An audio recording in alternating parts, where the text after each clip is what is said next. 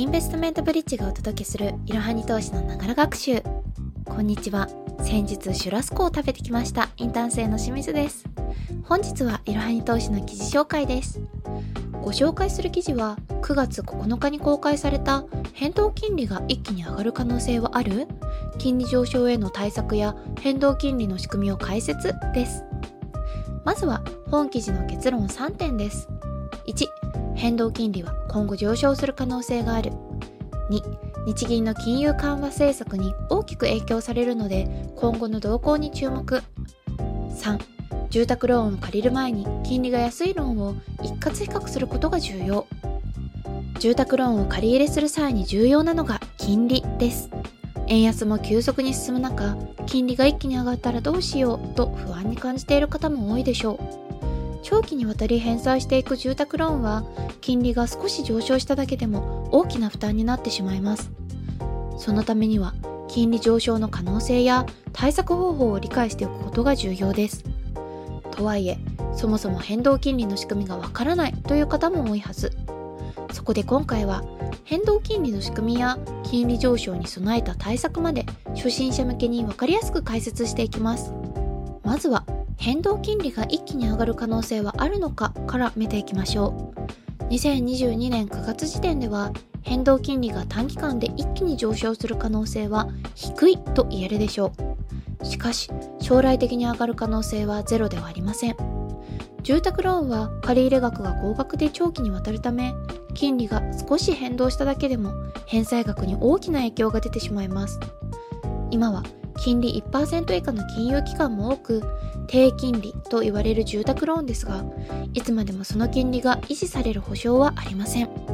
そのため金利の動向には注意しておくことが重要です。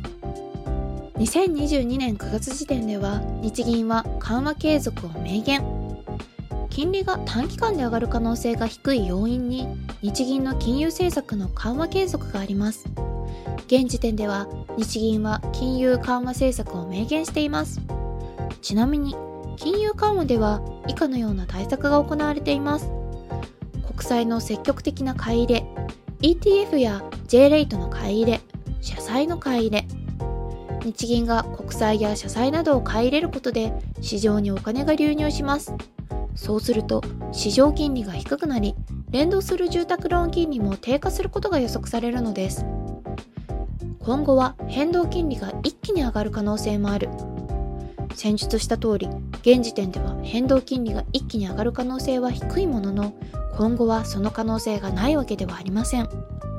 日銀は国債を大量に保有しており金利を上げてしまうと日銀が債務超過に陥ってしまう可能性があります。そのため日本銀行は基本的には今後も利上げをしにくいと言えるでしょう。しかし世界に目を向ければアメリカを筆頭に各国が利上げを継続しています。新型コロナウイルス対策として世界各国で金融緩和が行われていましたが現在はインフレ懸念への対策として利上げが実施されているのです。日本は利上げをしないのにもかかわらず世界各国が利上げをしていくとなるとより金利の高い通貨にお金が集まり円安が進んでしまいます。円安が進むと日本経済にも大きな影響が及ぶことが考えられどこかの段階でこの状況を放置できなくなり日本も利上げに踏み切るといった可能性があるのです。では次に変動金利の基本を確認していきましょう。住宅ローンを借り入れる際には変動金利と全期間固定金利固定期間選択型金利のいずれかから選ぶことになります。全期間固定金利とは35年など借入期間中ずっと同じ金利で利用できる金利タイプ。固定期間選択型金利は5年や10年など最初に選択した期間中だけ金利が固定されるものです。固定期間中は金利が変わることがないので返済額が変わらず返済計画を立てやすいというメリットがあります。一方変動金利は金利が一定期間で変動するタイプです。それぞれの金利タイプを3つの特徴ずつにまとめてみました。まず全期間固定金利は借入期間中ずっと同じ金利。金利変動がないので安心して返済していきやすい。3つの金利タイプの中で最も金利が高い。次に固定期間選択型金利。5年や10年など選択した期間のみ金利が固定。期間終了後は再度固定期間を選択するか変動金利へ移行。全期間固定と変動のミックス。最後に変動金利。金利が変動する。金利下降局面に強い。3つの金利タイプの中で最も金利が低い。変動金利のルールとして以下の3点を覚えておくと良いでしょう。1半年に一度金利の改定がなされる。2 5年に1回返済額が変更される。3返済額が増額されるときは125%まで。順に見ていきましょう。1半年に一度金利の改定がなされる。変動金利は半年に一度金利が見直される仕組みです。金融機関によってタイミングは異なりますが4月と10月で見直し翌々月から適用するケースが一般的です。借りる側からすれば頻繁に金利が変動すると返済額も変わり返済計画が成り立たなくなる可能性があります。場合によっては返済額の負担が大きくなりすぎて返済ができなくなる可能性もあるでしょう。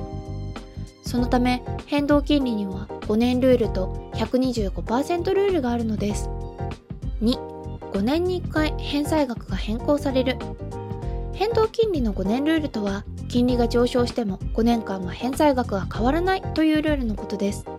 これにより半年ごとに金利を見直して金利が上昇しても返済額を5年間据え置くことができるのです。ちなみに5年ルールは元利均等返済の場合のみ適用されます。元金均等返済や元利均等返済の場合でも一部の金融機関では適用されないため事前に確認するようにしましょう。元利均等返済とは毎月の返済額が一定のもの。元金均等返済とは毎月の返済額のうち元本部分が一定で金利は元本に応じて異なるものです。実は5年ルールには大きな落とし穴があります。確かに返済額は変わりませんが返済額の中で元金返済分と金利負担分の割合が変わってしまう点には注意しましょう。例えば毎年の返済額が120万円の場合で考えてみましょう。当初120万円の内訳が元本100万円金利20万円だとします。ここで金利が上昇した場合返済額自体は120万円のままです。しかし金利は上がっているのでその内訳が元本90万円金利30万円もしくは元本80万円金利40万円と徐々に変わってきてしまいます。この状態では元本の返済が遅れてしまい後々の返済額への負担が大きくなってしまうのです。3返済額が増額されるときは125%まで。5年ルールを適用した場合でも5年後には金利上昇に合わせて返済額が変更されます。それまで毎月10万円返済していたのに一気に15万円や20万円となると家計に大きな負担となりますよね。返済額が大幅に上昇して返済不能に陥らないように設けられているのが125%ルールです。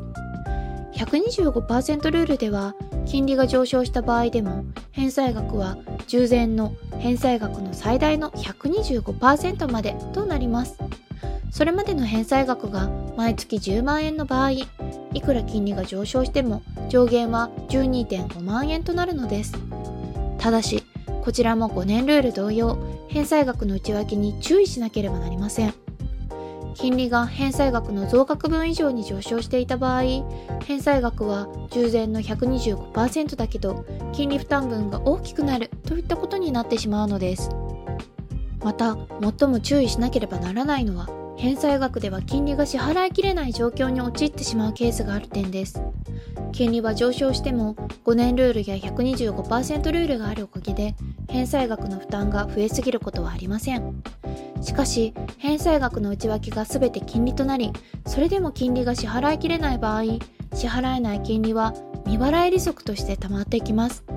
しかも元本も返済できていない状態のため返済期限の最終日に未払い利息と未払い元本の一括請求を受ける可能性があるのです。もちろん未払い利息が発生するような金利上昇の事態になる可能性は非常に低いと言えますが知っておくべき知識ですよ。では次に金利の変動要因を詳しく確認していきましょう。まずは短期プライムレートに連動。住宅ローンの変動金利は短期プライムレートに連動しています。短期プライムレートとは銀行が有料企業に貸し出す際の金利のうち1年以内の短期貸し出し金利のこと。金融機関のホームページや店頭で確認ができます。短期プライムレート自体は企業に貸し出す際の金利のため個人に貸し出す住宅ローンは短期プライムレートより高い設定となるのが一般的です。多くの金融機関では短期プライムレートプラス1.0%を基準金利としておりそこから金融機関独自の優遇金利で金利が引き下げられます。ちなみに現時点で主要銀行をはじめとする多くの銀行の短期プライムレートは2009年以降1.475%が続いています。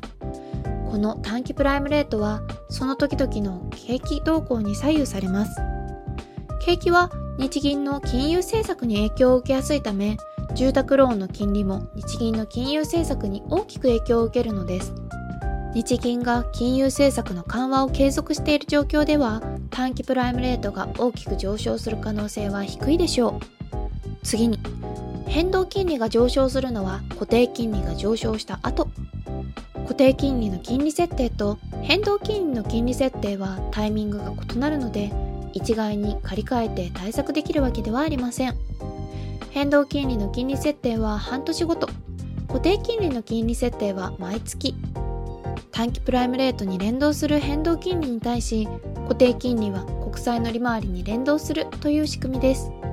国債の利回りは投資家の取引に大きく左右され変動金利よりも先に国債の金利が変動つまり固定金利が変動します。そのため変動金利が上がった頃には固定金利が上がっている状態なので上がってから借り換えようとしても手遅れという場合がほとんどなのです。また変動金利から固定金利への変更は手数料もかかってくるので手数料を含めて返済額を計算する必要があります。では次に金利上昇に備えてやっておくべき3つの対策です。ここでは金利上昇対策として次の3つをご紹介します。1借入額を少なくする。2こまめに繰り上げ返済をする。3貯蓄する。順に見ていきましょう。1借入額を少なくする。金利の上昇の影響を抑えるには頭金を多く入れて借入金を少なくすることが有効です。例えば3000万円でマイホームを購入する場合を見てみましょう。金利1.0%借入期間35年で頭金を1000万円入れる場合2000万円借り入れと頭金なし3000万円借り入れでの返済額は次の通りです。2000万円借り入れの場合毎月56,457円。返済総額は2371万1940円。3000万円借り入れの場合毎月8万4685円。返済総額は3556万7700円。このように借入額を抑えれば毎月の負担を減らせるだけでなく返済総額を抑えることにもつながります。低金利の住宅ローンでは頭金を抑えて借入額を増やしたりフルローンで借り入れることを検討する方も多いでしょう。しかし借入額が多ければ金利上昇のリスクが高くなる点には注意が必要です。2こまめに繰り上げ返済をする。こまめに繰り上げ返済をしておくことで完済の期間が早まり金利上昇の影響を小さくできます。また仮に金利上昇した場合でも残債が少なければ一括返済もしやすくなるものです。住宅ローンを繰り上げ返済する場合次の2つの方法から選べます。毎月の返済額を変えずに返済期間を短くする期間短縮型。返済期間を変えずに毎月の返済額を減らす返済額軽減型。繰り上げ返済をする場合一般的には期間短縮型の方が軽減効果が大きくなります。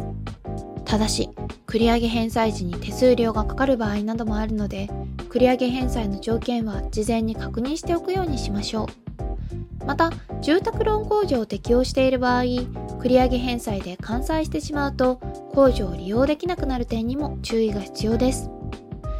3貯蓄する。ローン返済を進めつつ貯蓄もしておけばいざという時に一括返済して金利上昇の影響を防ぐことが可能です。投資などで資産形成をして手元に資金を蓄えていくようにしましょう。では変動金利が向いている人はどんな人？住宅ローンを借り入れる際には金利タイプを選択する必要があります。ここでは変動金利が向いている人の特徴を紹介していきます。1借入額が少ない人。2まとまった額の貯蓄がある人。3年収が高い人。順に見ていきましょう。1借入額が少ない人。金利上昇のリスクを抑えるには借入額を少なくすることが有効です。購入価格が安かったり購入価格が高くても頭金を多く入れることができれば借入額を少なくすることができその分金利上昇のリスクを低く抑えられます。とまった額の貯蓄がある人。変動金利で金利上昇に対応できるかは貯蓄の額が重要になります。金利が上昇してしまうと返済額がアップしてしまうので返済が苦しくなる可能性があるでしょう。そのためもし金利が上昇して返済額がアップしても安心して返済を続けられたり場合によっては一括返済も選択できるだけの貯蓄があれば安心して変動金利を選びやすいでしょう。3年収が高い人。たとえまとまった額の貯蓄がない場合でも年収が高ければ金利が上昇した場合でも対応が可能です。すでに高い収入がある人や今後世帯年収が増える見込みのある人なら金利上昇リスクに備えての貯蓄や金利上昇した場合でも短期間での繰り上げ返済ができる可能性があります。また貯蓄だけでなく投資もすることでより効率よく資産形成できるようになるでしょう。ただし住宅ローンは30年や35年と長期にわたって返済していくものです。短期間での収入の見通しではなく長期にわたっての収入や貯蓄支出額を考慮して変動金利にするかを判断する必要があります。さて今回は変動金利について解説してきました。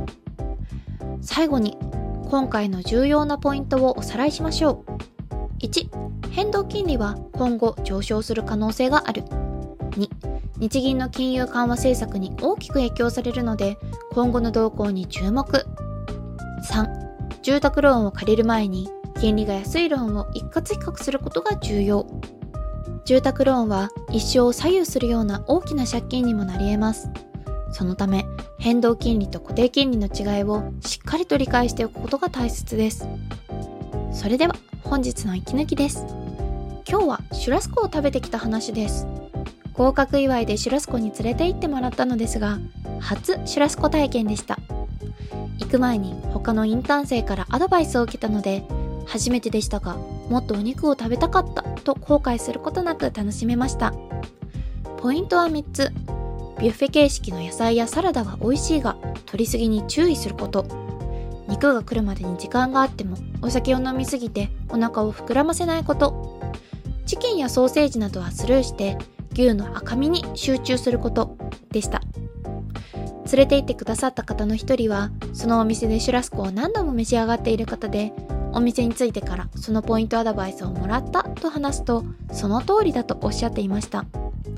しかし分かっていながらもいつも取りすぎてしまうようで最初にサラダを取りに行く時にも大皿に色々と盛り合わせていました。私は忠告を真に受けて小さな小皿にほんの少しのシーザーサラダとタケノコの新芽のようなヤシの芽の新芽を一つだけ持ってテーブルに戻りました。お酒は飲まないことを推奨されましたが美味しい薬味肉が来てはワインが欲しくなりますよね。スパークリングワインや赤ワインをたくさんいただきました。皆さんもシュラスコに行く際はこの3つのポイントをおさらいしてから存分にお肉を楽しんできてくださいね。ちなみに今回のお店は六本木ヒルズのバルバッコアです。2軒目は同じフロアから行けるグランドハイアットのマデュロというバーに行きました。ここではジャズの生演奏を聴きながら美味しいお酒をいただけます。お酒好きの方におすすめのコースです。本日も最後までご視聴いただきありがとうございました。ぜひこの番組への登録と評価をお願いいたします。ポッドキャストのほか公式 LINE アカウント Twitter、Instagram、Facebook と各種 SNS においても投稿をしているのでそちらのフォローもよろしくお願いします。ローマ字でアットマークいろはに投資です。また株式会社インベストメントブリッジは個人投資家向けの IR 企業情報サイトブリッジサロンも運営していますこちらも説明欄記載の URL よりぜひご覧ください。